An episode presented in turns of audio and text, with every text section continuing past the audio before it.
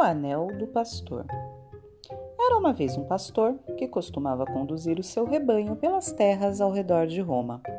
De noite, recolhia as ovelhas ao ovil, comia um pouco de pão e queijo, se estirava sobre a palha e dormia.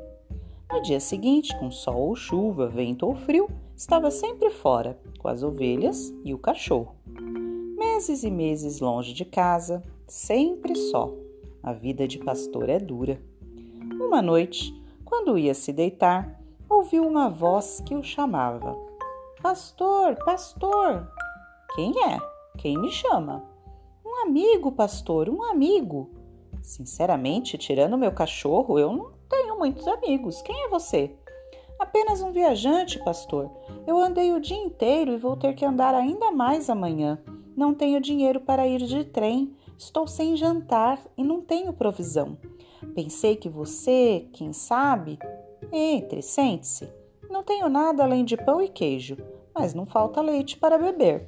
Se é o bastante para você, pode se servir. Obrigado, você é muito generoso. Bom esse queijo, foi você que fez? Com as minhas mãos. O pão é um pouco velho. Só amanhã vão me trazer pão fresco, se já fosse a noite de, de amanhã. Não se preocupe, este também está ótimo. Quando se tem fome, melhor pão dormido hoje do que fresco amanhã. Vejo que entende bem dos males do estômago. O viajante comeu e bebeu. Depois o pastor lhe cedeu metade de sua palha para que pudesse repousar. De manhã se levantaram juntos com a primeira luz da aurora. Obrigado outra vez, pastor. Ora, deixe disso por um pouco de palha. Dormi melhor do que numa cama com uma dúzia de colchões. Vejo que também entende de cama dura. Dormi tão bem, tornou o viajante, que quero lhe deixar uma pequena lembrança. Lembrança? Mas. Hum, mas é um anel. Vamos, é só um anelzinho de ferro, não vale nada, é só uma lembrancinha, como eu disse. Mas procure não perder. Não vou perder. Pode vir a lhe ser útil. Se você diz. Cumprimentaram-se. O pastor enfiou o anel no bolso e não se lembrou mais dele. Naquela noite, apareceram em seu ovil dois ladrões que passavam por aquelas bandas, armados até os dentes. Mate um cordeiro, ordenaram ao pastor, e asse no espeto. Com tipos como aqueles, não havia muito o que discutir. Sal, nem muito, nem pouco. O pastor salgou a carne quase sem respirar. Pelo menos pareceram gostar da comida. Aliás, aquele que falava e dava as ordens e tinha todo o jeito de ser o chefe, disse a certa altura: Não sei quanto você vale como pastor, mas como cozinheiro não é nada mal. A gente faz o que pode. É isso mesmo. O que você podia fazer? Cozinhar. E cozinhou. E nós o que podíamos fazer? Comer. E estamos comendo. O resto virá depois. O resto? Não estou entendendo. Vai entender, pastor, vai entender. A sua desgraça é ter visto a nossa cara. Não me parece uma grande desgraça, falou o pastor como se dissesse: Ora, não se depreciem desse jeito, vocês não são tão feios. Mas o ladrão explicou de que desgraça se tratava. Meu amigo, se você voltar para a cidade e falar sobre nós, a coisa pode ficar preta, não acha? Você pode nos descrever para a polícia. Um é velho e cego de um olho, o outro é mais jovem, tem uma verruga no nariz. Mas ele não tem verruga nenhuma no nariz. Eu disse por dizer. O fato é que agora você é um perigo para nós. Mas não tenha medo. Nós lhe faremos uma bela sepultura, plantaremos até florzinhas. Sepultura? Mas vocês, o que pretendem fazer comigo? Meu filho, você não quer que lhe enterremos vivo, não é? Vocês querem me matar? Você tem mesmo uma cabecinha dura, pastor. Nós somos obrigados. Além disso, é coisa de um minuto, só um minutinho. Custa bem menos morrer do que trabalhar. É coisa de. Ei, pastor, olá, onde você se meteu? Pastor, Vamos, sócio, você o procura daquele lado, eu cerco por aqui. Pastor, apareça, era brincadeira. Ninguém pretende matá-lo. Vamos, pare de brincar de se esconder. Pastor! Afinal, o que aconteceu? Aconteceu que o pastor enquanto escutava as ameaças dos bandidos, tinha enfiado a mão no bolso e distraidamente tocara o anelzinho de ferro. E naquele mesmo instante, tinha ficado invisível. Estava bem ali sentado perto da fogueira e os bandidos não o viam. Procuravam, chamavam, com as armas na mão, prontos para matá-lo, e ele não saíra do lugar. Tinha medo demais para mexer um dedo, tinha medo até de respirar.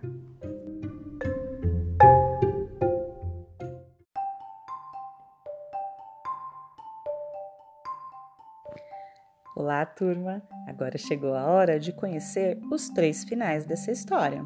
Vamos lá?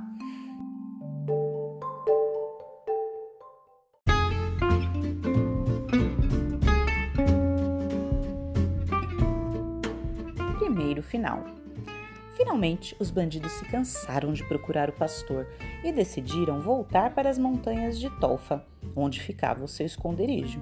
O pastor, deixando o rebanho com o cachorro, certo de que ele ficaria de guarda, seguiu-os tomando cuidado para não fazer barulho. Às vezes, uma folha seca rangia sob os seus sapatos ou uma pedrinha rolava pela trilha. Os bandidos paravam, olhavam em volta assustados, mas não viam nada nem ninguém e retomavam o caminho se lamentando. Que estranho, murmurava o chefe. Tenho sempre a impressão de que alguém está nos seguindo. O outro ladrão concordava com a cabeça. Mas não há ninguém, dizia o chefe. E o outro, com a cabeça, dizia que não. Tinha como regra jamais contradizer o chefe. O pastor o seguiu pelo bosque, pelas montanhas, até chegar à caverna onde eram esperados pelo restante do bando. Ouviu sua conversa bem ali, no meio deles, que quase o tocavam, mas se um braço ou uma mão se aproximavam dele, ele logo se esquivava, a certa altura, os bandidos se ergueram, pegaram as armas e saíram todos eles para assaltar um trem. Tendo ficado sozinho, o pastor inspecionou a caverna, revirou cada pedra, olhou debaixo dos montes de palha e, por fim, num alçapão coberto por uma pele de raposa, achou o que procurava: o tesouro dos bandidos, o fruto de seus roubos, uma grande quantidade de ouro, joias, dinheiro encheu seu alforge, depois estendeu a manta no chão e também a encheu. Na volta, andava curvado sob tanto peso, mas não pensem que voltava para o seu ovil, suas ovelhas e seu cão. O que iria fazer com um único rebanho agora que estava rico e podia comprar cem deles se quisesse? Em vez disso, tomou o caminho da cidade e, enquanto caminhava, cantarolava sozinho. Bela Roma, um pastorzinho, mais rico que um rei está a caminho.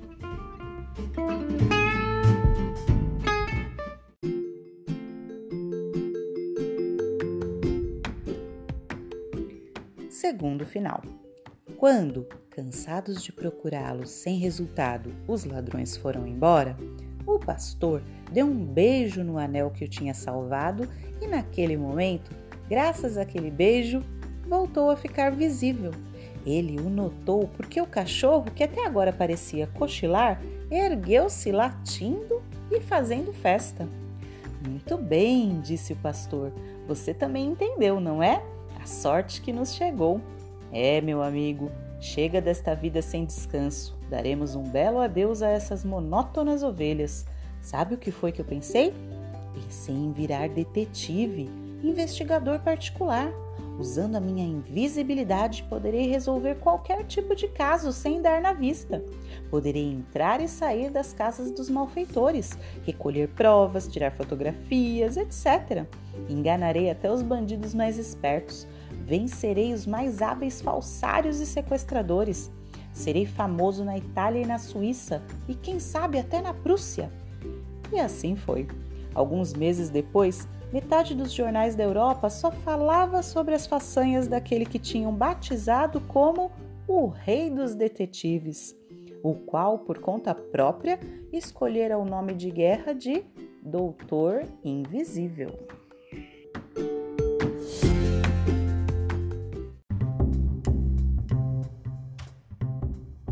Terceiro final.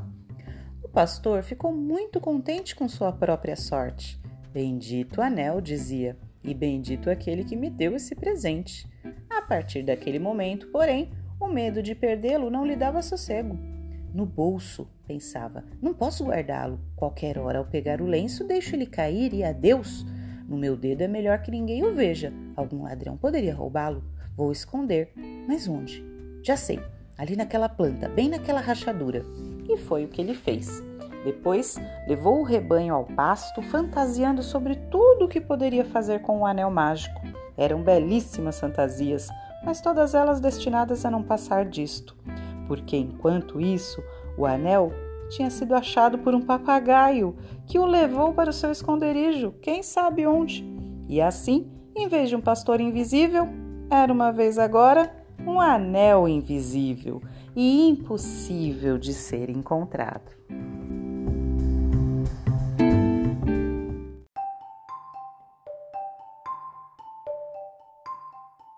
Bom, turma, essa foi a história de hoje. Vocês conheceram aí os três finais escritos pelo autor Gianni Rodari, e aí eu gostaria de saber qual foi o final que você mais gostou.